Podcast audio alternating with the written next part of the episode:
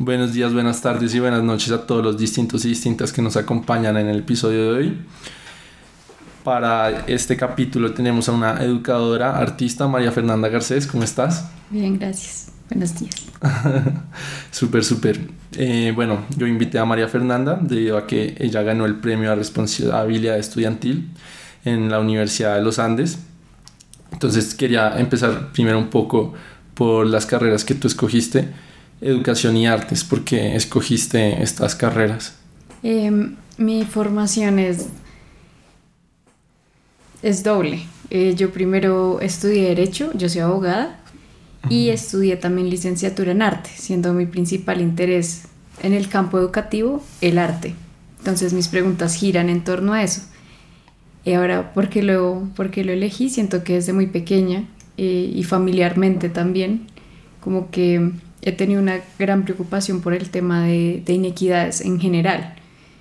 Y la manera que a mí me pareció como más acorde a esas edades era tratar de entenderlo como un problema de justicia social y cómo solventar un problema de justicia social a corto o a largo plazo. Yo vi eh, en el derecho una estrategia a corto plazo, por ejemplo, desde una parte reglamentaria, desde el activismo político y jurídico, eh, y en la educación, que es mi, pues mi pasión en el corazón. Pero, entonces eh, ¿tú, tú hiciste esas tres al tiempo? No, mi licenciatura es en arte. Sí, ok. Entonces está ah, enfocada a eso. pero el derecho y licenciatura en arte las hice al tiempo. Ya, ya, ya. Que parece que nada que ver, pero la forma como yo lo entendiera, pues entender la educación como un motor eh, a largo plazo. Es decir, hay unas cosas que el derecho puede hacer, pero se queda corto muy fácilmente y la educación es algo más profundo, o sea, te, te rasga más adentro. Y hacer una buena educación es complicado. En específico elegí desde el arte porque es la forma como he sabido vivir pues en esta vida. O sea, desde tu familia siempre te inculcaron mucho ese componente o... Sí, mi mamá es escritora, eh, pues mi papá es arquitecto, pero también se mantiene como dibujando y demás. Mi abuela es ceramista, eh, mi bisabuela fue modista. Entonces siento que desde otras formas de hacer arte siempre ha estado como en la narrativa de, pues, de lo que he sido y de lo que soy, es mi forma como de relacionamiento y encuentro en el arte no como, para mí como que el tema estético y todo eso no es tan relevante, sino las conversaciones que pueden surgir desde lo educativo y desde lo sensible con el arte. Sí. Entonces esa es como la forma como yo considero que puede ser reivindicativa. Vale, entonces tú justamente el premio que mencioné al principio eh, se te dio porque hiciste unos talleres de encuentro. ¿Me puedes explicar un poco mejor qué son estos talleres, cómo surgió la idea? Sí, claro. Primero quisiera hablar un poquito del tema cómo de ser premiado. Ah, ok, sí. Eh, yo nunca he sido mucho de premios y realmente como que todo lo que implique cierta visibilidad es algo a lo que me, me genera antes sospecha como quiénes son los que normalmente premiamos en nuestra vida social, que es lo que normalmente resaltamos, y por qué, por ejemplo, un premio tan importante como responsabilidad social se le da a un individuo y no una idea, no un grupo, por ejemplo, entendiendo que son logros colectivos. Entonces creo que lo primero es mencionar que para mí todos los logros son colectivos. Entonces, al ser reconocida, realmente no soy yo la que es reconocida, sino todas estas maestras que he tenido, también mi mamá, también mi hermana, como estas personas que han alimentado como todo este proceso. Y eh, entre esas, eh, uno de los grupos en los que me centré, eh, pues fue hablando de inequidades, como algunas poblaciones que me parecían como especialmente, pues históricamente discriminadas y que en ese momento tenía como ciertas posibilidades de trabajar. Eh, con ellos en específico. En mi caso fue con personas con discapacidad en un primer momento y en concreto eh, con un grupo que se llama Radio Terrícolas. Eh, Radio Terrícolas hace también programas de radio y aprenden todo un sistema de formación para jóvenes con discapacidad, em, pues centrado en, en, que precisamente ellos desde su propia autonomía pueden generar sus medios, ellos mismos pueden producir sus contenidos y compartirlos sin que eso signifique un desmérito en su calidad y demás. Em, y a partir de eso entonces me, pues me conectaron con, con, Radio Terrícola y empezamos a hablar. Entonces cómo también desde esas poblaciones se puede hablar, por ejemplo, del derecho a la cultura o el derecho a tener un arte que no es el mismo arte que normalmente vemos, sino que es un arte también propio. Y es un arte que no tiene que estar en los estándares de lo que se pide o de lo que se quiere, sino que es un arte que precisamente es valioso porque es una resistencia a lo que normalmente se ha visto y se ha dicho que debe ser el arte, porque surge de otras identidades. Y dentro de lo que se dice normalmente que debe ser el arte, ¿nos podrías dar un ejemplo? Pues yo siento que normalmente se espera que, pues, sobre todo que la persona que produzca el arte sea una persona muy determinada. O sea, normalmente es una persona que se entiende, por ejemplo, como culta una persona que se entiende también como normalmente desde una figura o muy masculina o muy femenina, eh, pero, pero no es de los espacios en donde normalmente vemos a los artistas, por ejemplo, no es desde las pues desde la población, por ejemplo, afrocolombiana, afrodescendiente, no es desde la población indígena, no es desde la población con discapacidad. Entonces siento que más bien lo que es o no el arte se determina por de quién esperamos que sea salga el arte. Ok, sí, es más de quien se espera, pero yo lo había tomado más como el producto final. Ah, decoración. Pues, o sea, yo ah, siento que es un tema o muy de élite o muy decorativo, porque acaban siendo pues piezas completamente, muy, muchas veces muy bellas, eh, muchas veces muy centradas en una élite que solamente puede comprenderlo desde la normalización de lo que se espera pues ver, uno va a un museo y tiene ciertas estéticas que no son para todo el mundo, no son para la niñez, no son para, reitero, como todos, no son para muchos grupos poblacionales, es más, ni siquiera se pueden tocar, no se pueden oler. Ok, ok. Entonces está como centrado en eso. Vale, y en este grupo de personas en condición de discapacidad, eh, en, en, este rango de condición de discapacidad, como que, sí, ¿qué rango abarca? Como que, que, que se puede ver en esta población. Pues siento que son sobre todo como las poblaciones las que deciden qué quieren mostrar y qué quieren ser. Y de pronto una persona como yo que es como una educadora que termina estando como en contacto con otras poblaciones lo que hace es más bien como ponerse al servicio de lograr eso. Como como desde las herramientas que yo tengo logramos lo que tú quieres hacer.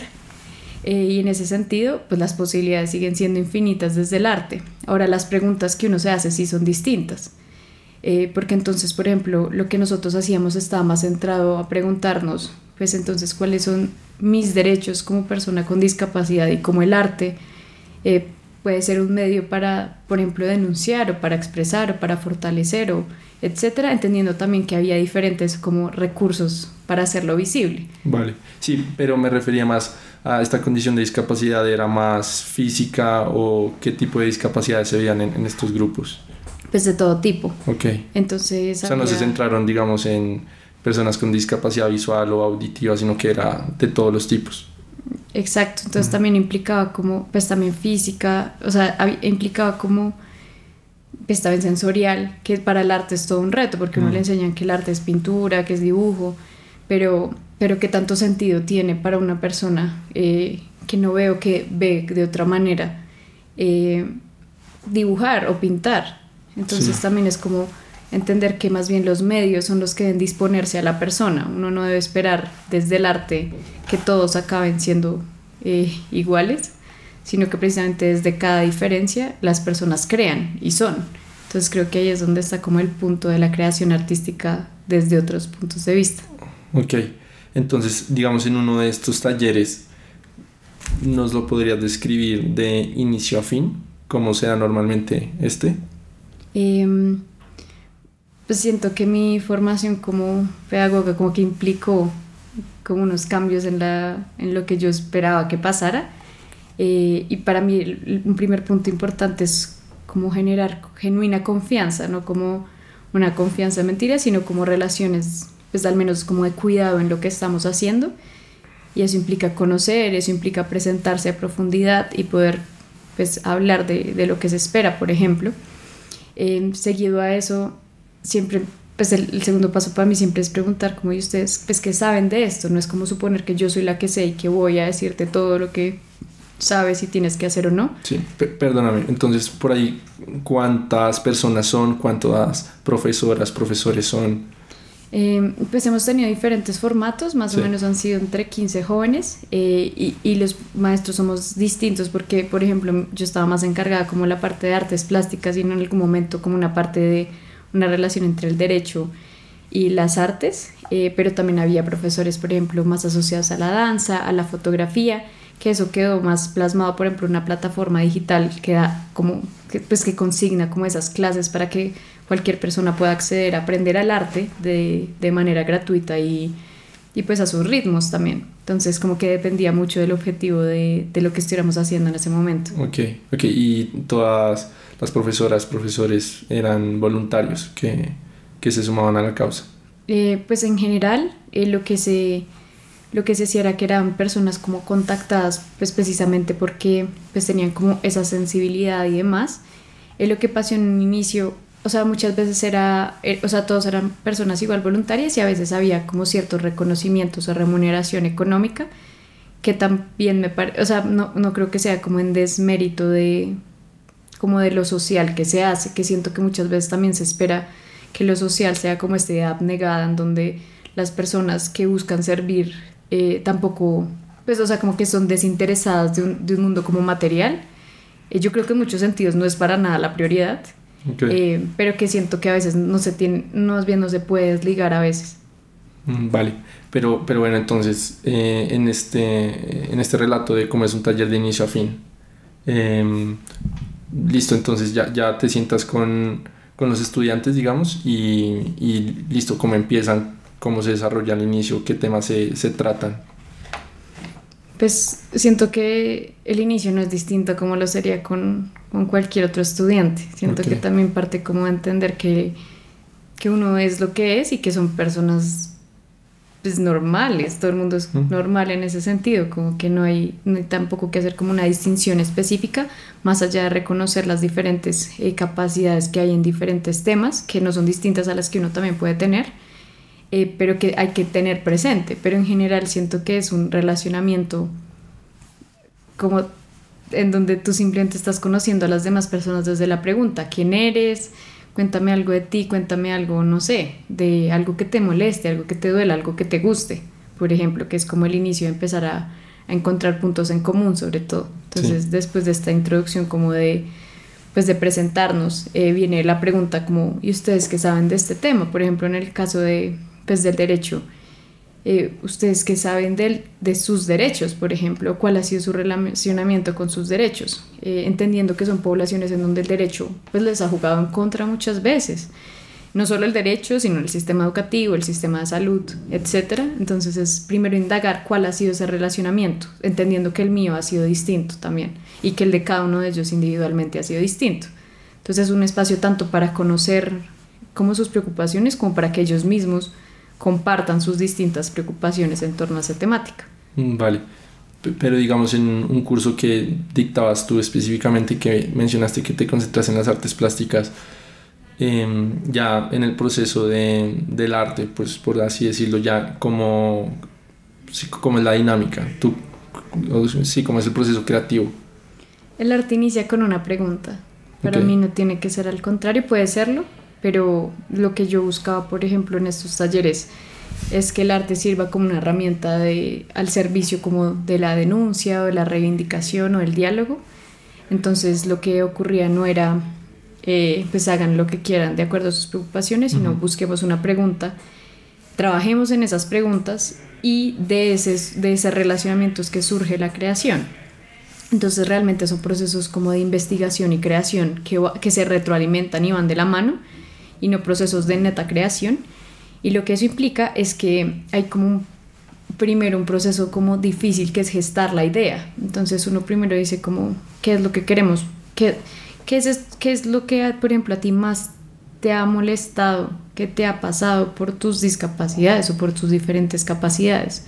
¿Qué es eso que tú dices no es justo, por ejemplo? Como qué es eso que genera indignación? Esa podría ser una pregunta. Sí, Y a partir de esa pregunta, entonces una persona puede decir, a mí lo que me ha molestado es que las personas de mi colegio no se hagan conmigo. O a mí lo que me ha molestado es que en el hospital me hagan esperar más, pues porque no hay especialistas para atenderme. O a mí lo que me ha molestado es que mis papás no me dejen eh, salir solo. Entonces es desde ahí, desde esas preocupaciones como tan desde la entraña que, que es que se puede pasar a conversar. Entonces ya con eso uno piensa, ¿y cómo comunico eso? ¿Cómo comunico eh, eh, cómo ese, eso desde, desde todo lo que implica, desde el dolor, pero también entendiendo que no soy solo eso? y que lo que quiero comunicar tampoco es solo eso. Entonces, como que la pregunta se vuelve más comunicativa. ¿Cómo hago para que otra persona lo entienda? Lo que hicimos después, en nuestro caso, fue un tema como de bosquejos. Entonces, íbamos haciendo, pues bosquejos suena como algo como de dibujo, pero realmente son bosquejos en diferentes materiales. Había personas que estaban más como en lo escultórico, había personas que prefirieron, por ejemplo, describir imagen, pues eh, personas, por ejemplo, con discapacidades visuales me describían qué querían. Y después era un trabajo como, por ejemplo, yo dibujándolo. Ah, ok. Eh, entendiendo que esa fue decisión de, pues, de ellas, de, de decir yo quiero hacer eso. eh, y es a partir de ahí que empezó como el, el, la idea de crear un borrador que después era retroalimentado como entre ellas y ellas mismas decían como bueno, ¿qué es lo que está pasando? Eh, y, y, qué es lo que estoy viendo de lo que me estás contando. Después de eso uno normalmente retroalimenta y dice como bueno, con esto que aprendimos, ¿qué podríamos eh, como incluir, quitar? Y ya uno empieza a pensar cuál es la obra final, entre comillas, que quiero hacer.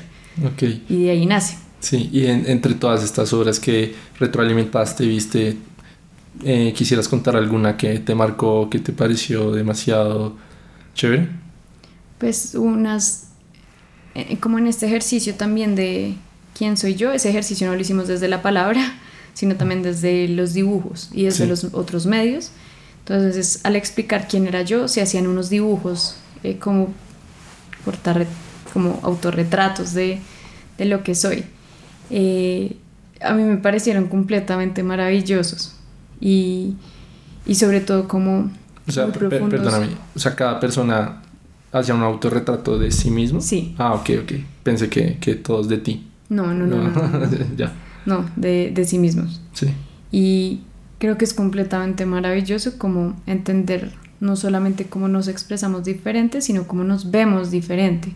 Entonces, como otras zonas en donde yo nunca había visto dibujos como tan detallados, por ejemplo, un ombligo, eh, una sonrisa como enorme, eso como que decía algo.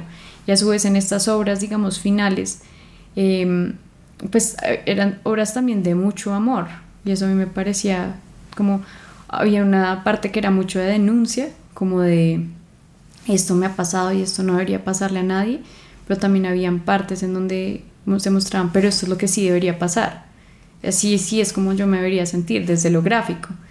Entonces, como esas dos realidades como que convivían a la vez, como tanto lo que no como lo que sí hacen parte de, de un panorama también, pues conceptual y teórico, pero también estético. Mm. Entonces, eso me pareció importante. A mí el tema en específico de, de la salud eh, y de la atención y de los servicios en salud, me, pues me parece sumamente grave. Eh, como la diferencia que hay entre esa población entre la dificultad que hay de acceder a servicios de salud, pero también a comprender que, que una discapacidad no es solo salud y que una atención íntegra realmente pues implica, pues por un lado una decisión autónoma, pero implica también entender que estos no son temas, pues son temas más sociales que de, de, de salud y aún así, eh, pues se les ha, pues hay como todo un discurso de que esto es una enfermedad. Entonces, pues cómo se ve esa mirada como clínica desde, desde las discapacidades es algo que a mí me, pues me toca mucho y que se trabajó también en las obras. Ok, y en, en estos talleres, entonces, siempre se tocaba mucho el tema de, de los derechos. Entonces, te, te, tocó un episodio en el que, no sé, en una relatoría en el que les explicabas ciertos derechos que tenemos, que tienen como población, como que se sorprendían porque no tenían esta información, nadie nunca les había dicho. Creo que en general, pues el, el desconocimiento al derecho es un tema eh, como nacional. Sí. Eh, y no digo que, o sea, yo entiendo las razones, el derecho es muy aburrido muchas veces y es muy complicado. Y no se escriben los términos que la gente lee. Se sí, ese palabras es el gran raras. Siento que tan, tanto el derecho como la economía, por ejemplo, yo soy economista, siempre es buscar la palabra más compleja para que no cualquiera lo pueda leer y eso me parece gravísimo. Por ejemplo, eh, la reforma pensional o la reforma de la salud, uno va a leer esas propuestas y son en términos que no cualquiera podría leer y pues si son cosas que va a afectar a la mayoría de la población pues se debería cambiar el lenguaje para que sutanito, fulanito o un profesor titular, titular en los Andes pues pueda leer todo y se pueda entender. De acuerdo, y además en diferentes lenguajes, porque también es, o sea, suponer que un lenguaje para todos también es irreal, pero entonces como generamos distintos lenguajes que nos permitan entendernos. Entonces, ¿cómo le hablamos a los niños? Pero ¿cómo le hablamos también a X y Y poblaciones? Como cuáles son los medios que realmente escucha la gente y entiende. Entonces siento que en el derecho eso ocurre mucho y en especial en población con discapacidad. Eh, pues siento que también es un, pues, pues, en este grupo en específico hay como mucha conciencia de ser un grupo social de mm. personas con discapacidad que, o con capacidades diversas que han hecho, eh, pues que hacen parte de esto. Entonces como que entienden, eh, como que hay un marco específico de derechos que les es distinto porque reconocen esa identidad, pero la mayoría, o bueno, muchas personas con discapacidad o no lo reconocen o se avergüenzan de eso, pues porque les han enseñado toda la vida que es una razón de vergüenza no es una mm. razón de orgullo, por ejemplo, de simple cotidianidad. Entonces creo que el tema de haber hablado, por ejemplo, con ellos de, derechos, eh, pues sí fue como cosas que no sabían, eh, pero sí tenía una perspectiva como de grupo social importante. Eso lo hice también con otros compañeros, entonces fue un proceso de mucho aprendizaje para todos, en donde también entendíamos cómo, pues primero entonces hay que hablar de derechos humanos, después quizá empezar a hablar como entonces derechos humanos específicamente de esta población y después pues uno qué hace con los derechos y eso también explicarlo de una manera muy distinta a la que nos lo enseñaron pues porque no iba a funcionar como nos lo enseñaron. Sí de acuerdo. Entonces es como toda una estrategia también de entender que lo que uno acaba enseñando es otra cosa a lo que aprendió y que eso está bien porque lo que uno a la larga pues quiere enseñar no es el tema como leguleyo y que se sepan los artículos, que se, que se sepan bla, bla, bla, sino que hay algo que, que los protege, eh, que debería hacerlo, pues porque llevan mucha historia eh, con un derecho que los ha desprotegido y con un sistema pues liberal, colonial, patriarcal, que sigue haciéndolo. Entonces, como el derecho puede o no, también entendiendo que eso tiene matices, puede o no serles a ellos de utilidad. Creo que es también entenderlo sobre todo como una herramienta. Sí, y con una anterior invitada, saludo a Ana Paola Peraza, también hablábamos de que ella trabajó por mucho tiempo con niñas en condición de vulnerabilidad que fueron violentadas y ella me decía que un primer acercamiento con ellas era muy difícil porque desarrollan un caparazón y digamos que les es muy difícil abrirse. Este, esta dificultad en el primer acercamiento tú también la notaste con personas en condición de discapacidad o cómo fue este tema? Yo siento que no es una dificultad. Eh, siento que uno a veces supone que por ser quien es, las personas deberían un poco como atender a uno o abrirse a uno.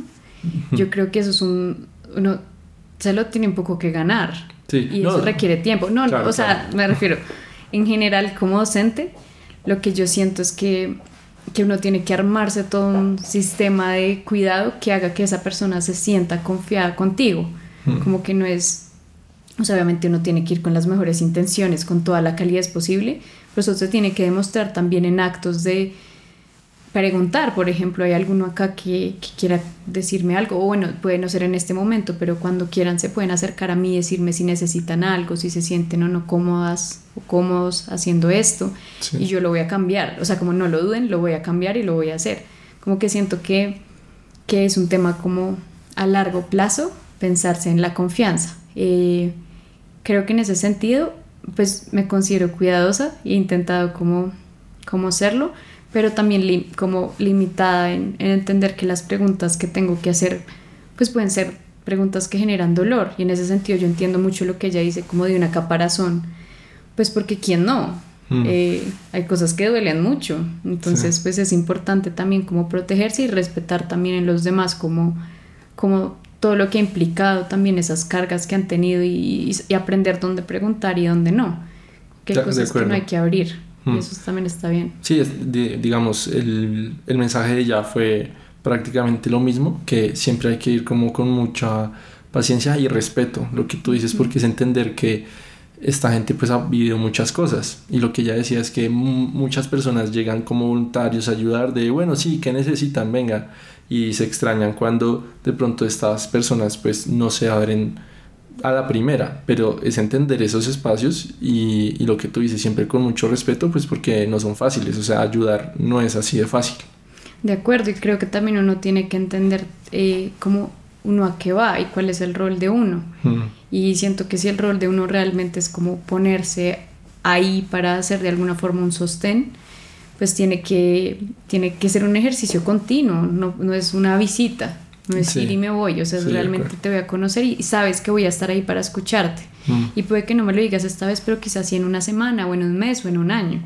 Y yo voy a esperar para eso. Mm. ¿Cómo voy a estar ahí para eso? Entonces me parece muy, muy importante como lo que ella resalta también, pues desde una mirada a la niñez, porque uno además siempre espera que la niñez esté ahí para uno, como uno mira como adulto y uno pues imagina al niño que corre y te abraza y te amo desde el minuto cero, pero realmente pues hay que dar también espacio y tiempo y si no ocurre también está bien y a la vez implica pues dar la vulnerabilidad que pido y dar el cariño que pido. No puede ser solamente esperarlo, sino mm. que para, para recibirlo tengo que haberlo dado. Sí. Y rescato mucho algo que acabas de decir y es que debe ser también un ejercicio constante. Creo que actualmente no se habla lo suficiente del el daño que puede causar como este fenómeno de, no sé cómo llamarlo, no sé si tenga algún nombre, pero de ayuda única o de ir solo un día, de generar un vínculo con un niño y ya no verlo nunca más.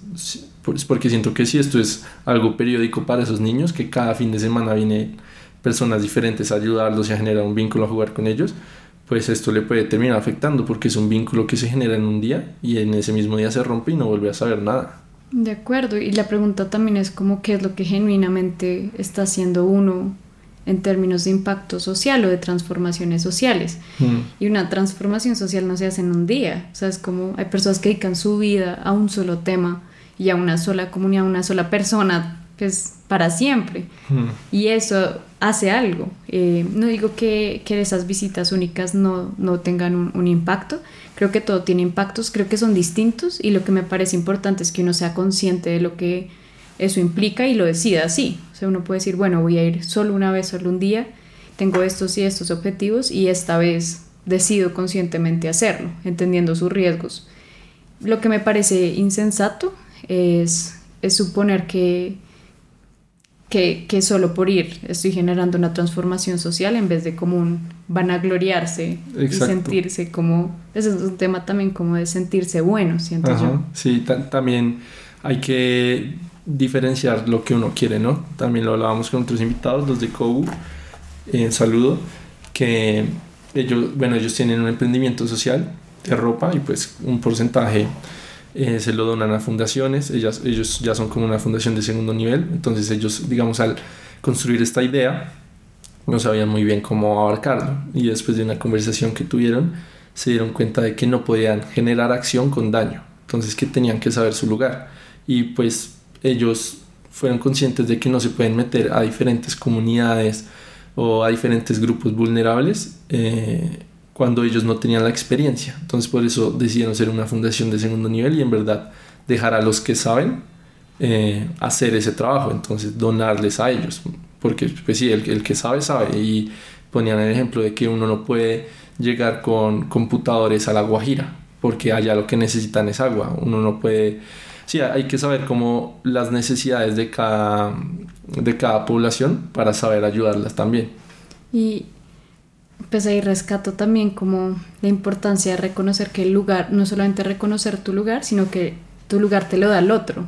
Sí. O sea, es el que te dice dónde quiere que estés, hasta aquí puedes ir, hasta aquí no, y uno también es ser muy abierto y consciente eh, y tierno como al recibir ese, ese, ese lugar, como sin, sin una pena, sin una rabia, como inconsciente, como de por qué no me dejan hacer esto, sino que realmente el relacionamiento pues tiene que ser genuinamente consensuado y reconociendo también que asimetrías muy fuertes, obviamente para, para, pues para algunas personas más privilegiadas, entre las que me incluyo, eh, como que este día de voy y, hago esto, esto y esto parece como lo más fácil y a veces lo más sensato, pero a lo mejor no lo es y creo que corresponde precisamente a la escucha darte ese lugar de esto no es lo que tienes que hacer y estar abierto a entender entonces qué es lo que sí. Y ahí resalto también las palabras de Catalina, eh, Cata. Un saludo a Cata. Un saludo a Cata. Eh, que siento que, que con, con ella y otras mujeres como asombrosas hemos aprendido mucho a, a pensarnos cuál es nuestro lugar, como en el mundo, pero también en el mundo intercultural, en el mundo académico, en nuestro mundo como mujeres, por ejemplo y, reconocer como lo que eso implica para nuestro trabajo y reconocer lo que eso implica también para nuestro relacionamiento eh, con el mundo, entre otras, que es, mm. pues, yo tengo un montón de herramientas que por suerte además tuve porque tuve una familia amorosa, porque tuve un colegio que me dio XY 20 mil cosas, porque estuve en una universidad que además me dio un montón. Pero, pero eso que yo tengo, ¿para quién o para dónde? Y la respuesta para mí no es, no, no corre, o sea, no debe estar acá adentro, sino precisamente allá afuera. Y ahí es donde empieza un diálogo genuino, siento yo. Bueno, y también un tema que tú tratas es el arte, más allá de una finalidad estética o superficial, tiene que ser una herramienta de entendimiento con el mundo. Esto, ¿cómo lo has desarrollado en estos talleres y cómo le comunicas esta idea a, a los estudiantes? Pues lo primero es decir como que para mí en general esas relaciones como de estudiante, eh, profesor, como rígidas, eh, pues cada vez se han desmoronado más, no, no me mm. gustan. Entonces creo que sobre todo el arte como entendimiento es el arte como una manera de reconocer que lo que tú estás haciendo y lo que tú eres y lo que quieres y lo que te interesa es tan válido como lo que a mí me interesa, como lo que a mí me interesa crear, etc. Entonces creo que es sobre todo como una forma de tomar una postura y de reconocer que hay muchas maneras de hacer arte y, que en tanto a eso es una forma de, de generar una sensibilidad distinta al ver, al sentir, al tocar, pero también al expresar, también al resistir. Entonces creo que parte por pues por validar estas otras formas de, expresión artística, que son las formas verdaderas como entendemos el mundo. Eh, y que no deberían ser como tampoco como jerarquizadas, que no son jerarquizables, pero que, que, lo que sí buscan, o al menos lo que yo encuentro importante en el arte, es esta posibilidad de imaginarte otros mundos posibles, que sin ti no existen, sin que los pienses no existen, mm. pero con el arte existen. Entonces, cuando cuando tú estás pensando constantemente en, en este otro mundo posible, un mundo, por ejemplo, sin tanto dolor, eso solo existe en el arte, no existe tan fácilmente acá. Y pero, pero lo tienes que imaginar para hacerlo. Sí. Lo tienes que poder imaginar para saber hacia dónde vas. Y creo que a mí el arte en cuanto a imaginación es, es eso. Y ya cuando tú puedes imaginar, puedes hacer. Entonces eso me parece importante del arte y por eso digo que es una forma de entendimiento con el mundo. Mm. Pero no con el mundo que es, o sea, con el mundo que es sí, pero sobre todo con el mundo que puede ser o que ha sido. Entonces es como resaltar eso que uno desea genuinamente, social e individualmente. De acuerdo, de hecho en el primer capítulo de este podcast pues tuve la fortuna de entrevistar a mi papá y él nació y es de, de San Agustín, un pueblo de Huila y yo le preguntaba como sobre su gusto por la lectura, porque él es la persona que yo conozco que más lee, pues mira, todos estos libros acá. Mm. Y yo le preguntaba si fue desde chiquito. Entonces, que sí, que su primer libro lo leyó como a los 13 años, un, libro de Julio Verne, y le preguntaba como por qué se fascinó tanto. Y creo que dijo justamente las mismas palabras, que la lectura le permitía transportarse a otras realidades, a otros mundos que él no conocía y que de otra manera no se podía haber imaginado porque pues en un contexto de un pequeño pueblo en Colombia donde todo llegaba muy tarde, la realidad em, pues era muy distinta a lo que se podía ver en la ciudad o lo que es ahora el mundo actual. Él no se podía imaginar esos mundos y la lectura le permitió como romper esas barreras y soñar con todo eso. De acuerdo, y también los mundos de adentro, como quién soy, mm. quién quiero ser. Sí. Siento que es como todo un tema que solo existe en virtud del arte. De acuerdo. también vi que has tenido experiencias y trabajos con la población indígena Arhuaca. Mm, ¿Cómo ha sido un poco este trabajo? ¿En qué se han enfocado? Eh, pues lo primero es como contarte lo feliz y orgullosa que me siento de estar ahí como como me siento muy afortunada, como genuinamente suertuda eh, de, de, poder, en general, como con las personas con las que he trabajado, eh, pues es una fortuna total.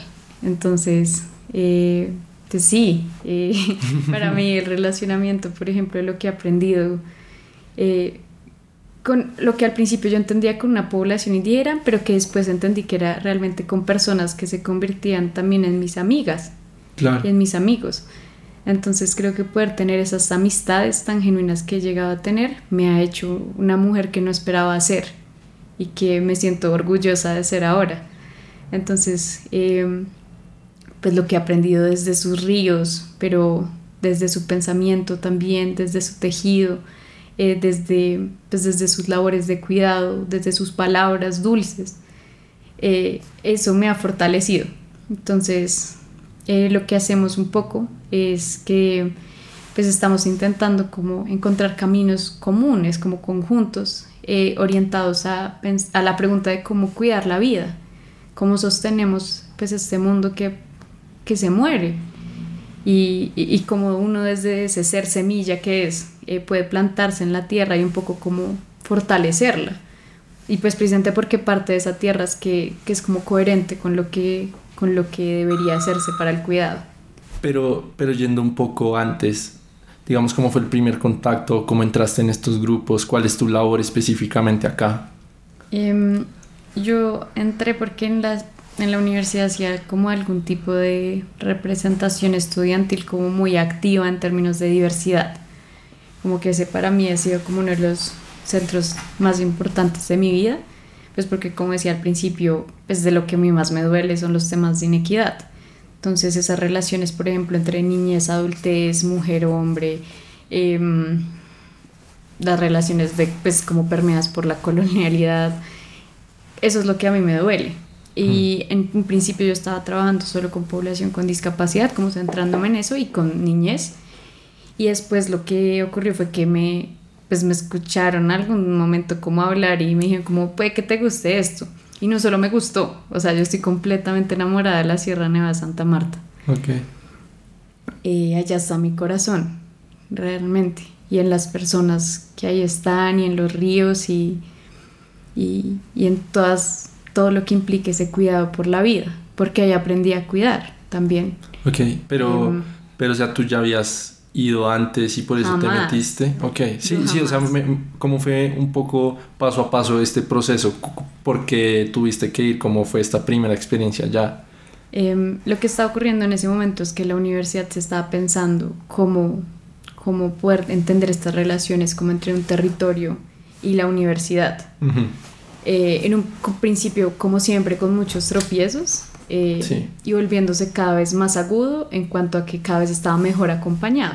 Y entre eso tuve la fortuna de, pues, de empezar a, conectarme en un principio virtualmente con autoridades, con profesores eh, y con jóvenes de la comunidad arbaca. En, en, principio de manera virtual, pero donde la, el llamado más evidente era, esto no es para nosotros un diálogo, nosotros lo necesitamos acá. Y ahí sí es que dialogamos. Entonces estuve acompañada por una profesora muy, muy generosa en lo que sabe y, también en todo su relacionamiento con la sierra, que es María del Rosario Ferro. Eh, con ella y con otros profesores eh, de la Facultad de Educación, de la Facultad de Ciencias Sociales, fuimos, eh, bueno, fui yo por primera vez y ahí conocí a, Natalia, que es una mujer que lleva trabajando allá 7, 8 años en temas de educación e infancia, una gran amiga y... Y, ahí fue como que empezó. ¿Esto cuándo fue? Hace, ¿Hace cuánto? Por ahí dos años y medio. Y ahí fue que empezó mi, mi total enamoramiento y quedé completamente prendida como a eso. Em, por un lado, como entender que lo educativo no es, tan, no es tan solamente en las aulas y que tiene que corresponder precisamente como a que queremos ser desde lo social, no al revés, como que, como que yo había estado muy centrada en aprender cómo enseñar desde una escuela, pero no como aprender desde una comunidad. Entonces creo que fue todo un pensarse distinto eh, lo que es aprender y enseñar y dónde se da. Y sobre todo un pensarme distinto a mí en relación con el mundo. Siento que más allá de mi familia no, no, nunca pude generar como unos lazos fuertes de, de un ser plural. y a partir de ahí me, me, vivo desde lo, desde lo que somos, no desde lo que soy. Y entender como todo lo que eso implica en la ética, pero también en el diálogo y en mi cotidianidad. Como que implica que, por ejemplo, entiendo que mis, que mis labores sociales están en complementariedad con la de otros y que tengo mm. que ser crítica, pero tierna. Y que mi palabra importa, pero también mi silencio. Y que la escucha generosa es importante y no es algo menor y, es igual de válida como la palabra generosa. Entonces creo que ha sido todo un proceso de aprendizaje. Ahora eh, mi rol, más bien todo ese momento mi rol es, como te digo, yo soy una enamorada. en un principio yo creía que era la educación. Cada vez me doy más cuenta que estoy enamorada de aprender y enseñar, entendiendo que van de la mano. Mm. Eh, y que lo que más quiero es aprender, es para enseñar y seguir aprendiendo para seguir enseñando. Entonces creo que mi rol ha sido más como en ese estilo, como de una guía en la formación, un aprendiz eh, y un acompañante también de las ideas y las, pues, los sueños tanto de la comunidad como de las compañeras maravillosas que tengo y que todo el momento están pensando cómo hacer para cuidar mejor la vida. Entonces un poco mi rol es ese, ahora más formalmente, eh, pues estoy eh, articulando eh, como todo este relacionamiento entre la alianza, eh, pues que es como una alianza entre la Universidad del Cabildo Arbaco, es algo que me es significativo en cuanto que nunca se había hecho. Eh, como que en muchas ocasiones la población, pues más bien las personas de grupos indígenas no han podido acceder a, a, educación superior y por otro lado pues la educación superior se ha quedado corta en atender a las necesidades eh, y la, a la, enseñanza como pertinente que se requiere en los territorios. Entonces, es tratar como de abrir diálogos en torno a eso, es preguntarnos cómo, cómo entender una formación en territorios en donde pues, las preguntas nacen de allá, no nacen de la academia abstracta, no nacen de un centro europeo, ni gringo, ni de un hombre detrás de un escritorio que está pensando algo ajeno a lo que le importan a las niñas de la comunidad, a las mujeres de la comunidad, a las autoridades, como que recoger precisamente esas preguntas. Y que no son preguntas menores, son preguntas de las cuales eh, un poco se sostiene y parte una cultura y una cultura que está constantemente amenazada, porque, porque constantemente la quieren, la quieren cambiar o transformar o eliminar, pues porque hay todo un sistema pues colonial, pero también liberal, pero también del capital, que no acepta esas formas de vida.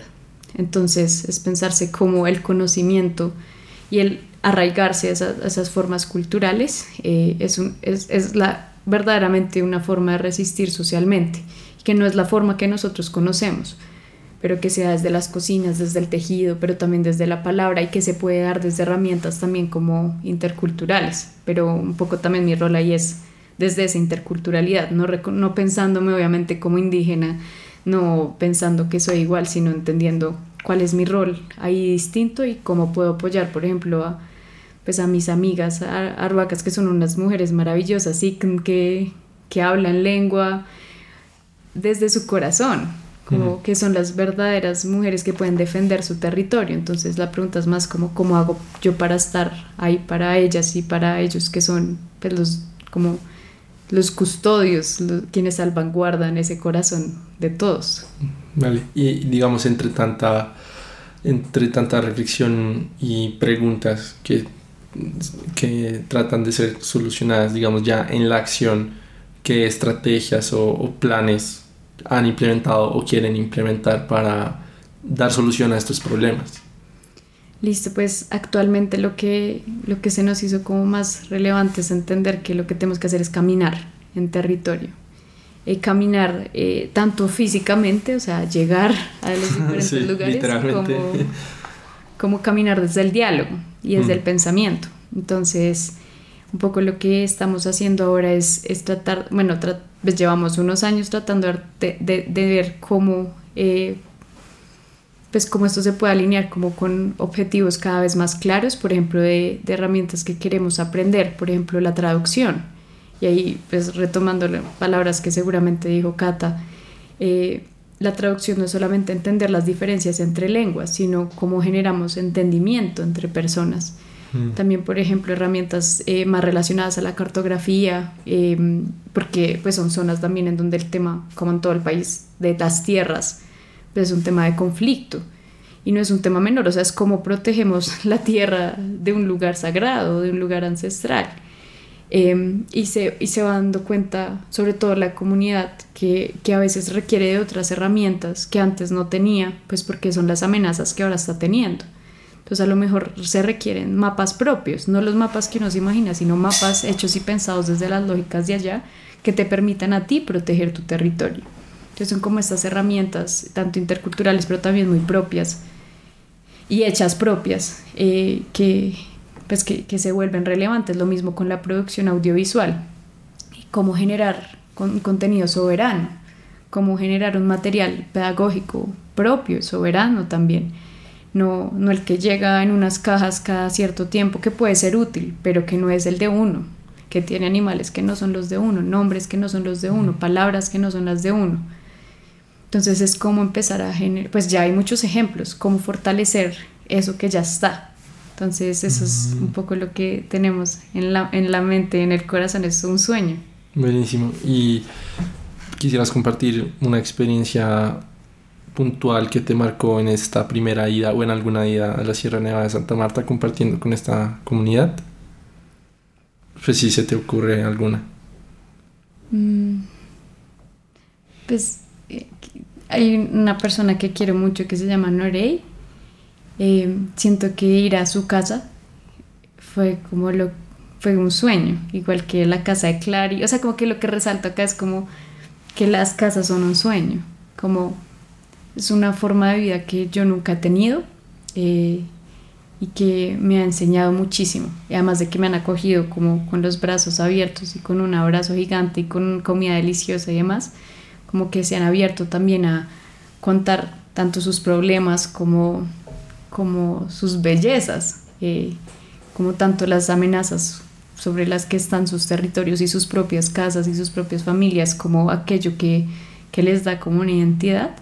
Creo que esas son palabras que, que les agradezco profundamente, pero, pero me es muy fácil como yo cierro los ojos y me imagino allá, ¿no? O sea, y cuando estoy allá me imagino en mi casa, entonces es como un proceso en donde se ha vuelto como un tema pues desde el corazón y, y, recordar, por ejemplo, esos ríos en donde me he bañado y donde los niños parecen peces, o recordar ese algodón que pasa flotando y se siente como un sueño, es lo más cercano a un sueño que yo he tenido. Eh, obviamente, pues como ese tipo de sueños, igual mi familia también es un encanto, entonces también es como un sueño, por eso lo, lo asocio. Eh, pero pero pues sí ha sido todo un proceso de aprendizaje o aprender también de la lengua, cómo decirle, por ejemplo, a mis hermanas ciertas cosas, eh, enseñarles algunos nombres, algunos animales, ha sido como todo un proceso de aprendizaje y en especial pues el relacionamiento con la niñez es algo que resalto. Con la niñez que a veces pues no tengo ni siquiera palabras para, para decirles, pues porque hablamos de otras cosas y en otras lenguas, entonces como, como uno desde una mirada o desde el hacer comida, desde lavar ropa, puede relacionarse con otras personas. Eso me es cada vez más importante y es algo como que se queda en mí.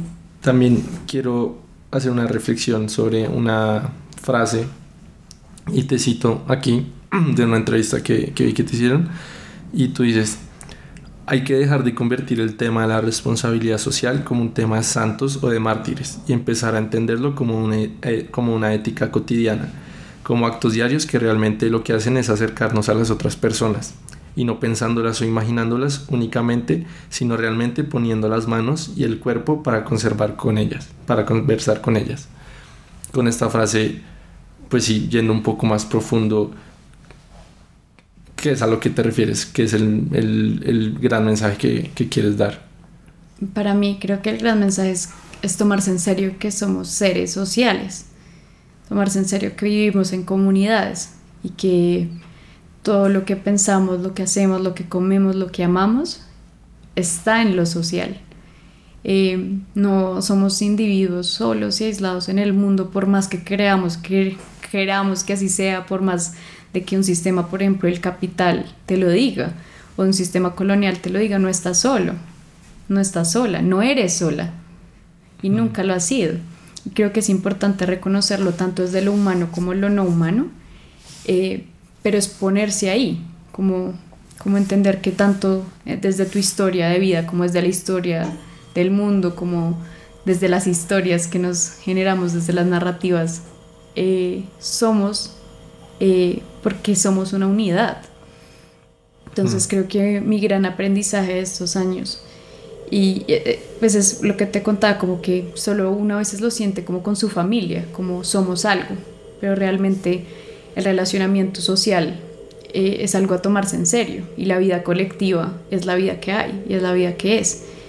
Eh, obviamente entendiendo que uno tiene sus propias diferencias, obviamente entendiendo que pues, mis pensamientos son míos, mis emociones son mías, pero que están, están puestos en un, en un lugar especial, que es este mundo, no otro. Este mundo en donde convivo con 100.000 personas, pero también 100.000 mariposas y 100 piedras, y, y eso implica algo. Ahora, eh, para mí la mirada que a veces ha tenido eh, la responsabilidad social, por eso se vuelve como un tema del yo, como yo ayudando, yo yendo, yo llevando. Eh, y creo que lo contrario a lo que, a lo que deseo es, pues más bien, lo que yo desearía es que no fuera un yo llevo y yo doy, sino yo soy en ti, yo soy contigo. Y juntas, juntos, es que estamos haciendo algo. Em, ahí es donde creo que, que, está la verdadera responsabilidad social, que no es distinto entenderse como parte del mundo y no es distinto entender que las otras personas también lo son, que los árboles también lo son, que los animales también lo son y que se pueden generar diálogos ahí y que genuinamente pues lo que debe hacerse no es lo que yo quiero entonces, sino es lo que nosotras queremos. A partir del diálogo decidir y dar buenos argumentos y plantear mis ideas como las quiero, pero entender que las decisiones son colectivas y que tomarse en serio no solamente a mí, sino también a la otra, es dar lo mejor de mí para que esa vida colectiva pues sea lo mejor que puede ser. Entonces, para mí la ética está en eso, la ética está en desprenderme de, de, sentirme sola también, que es, es, todo un tema ahora, porque pues no se, todo está hecho también para sentirse solo, como para aislarse.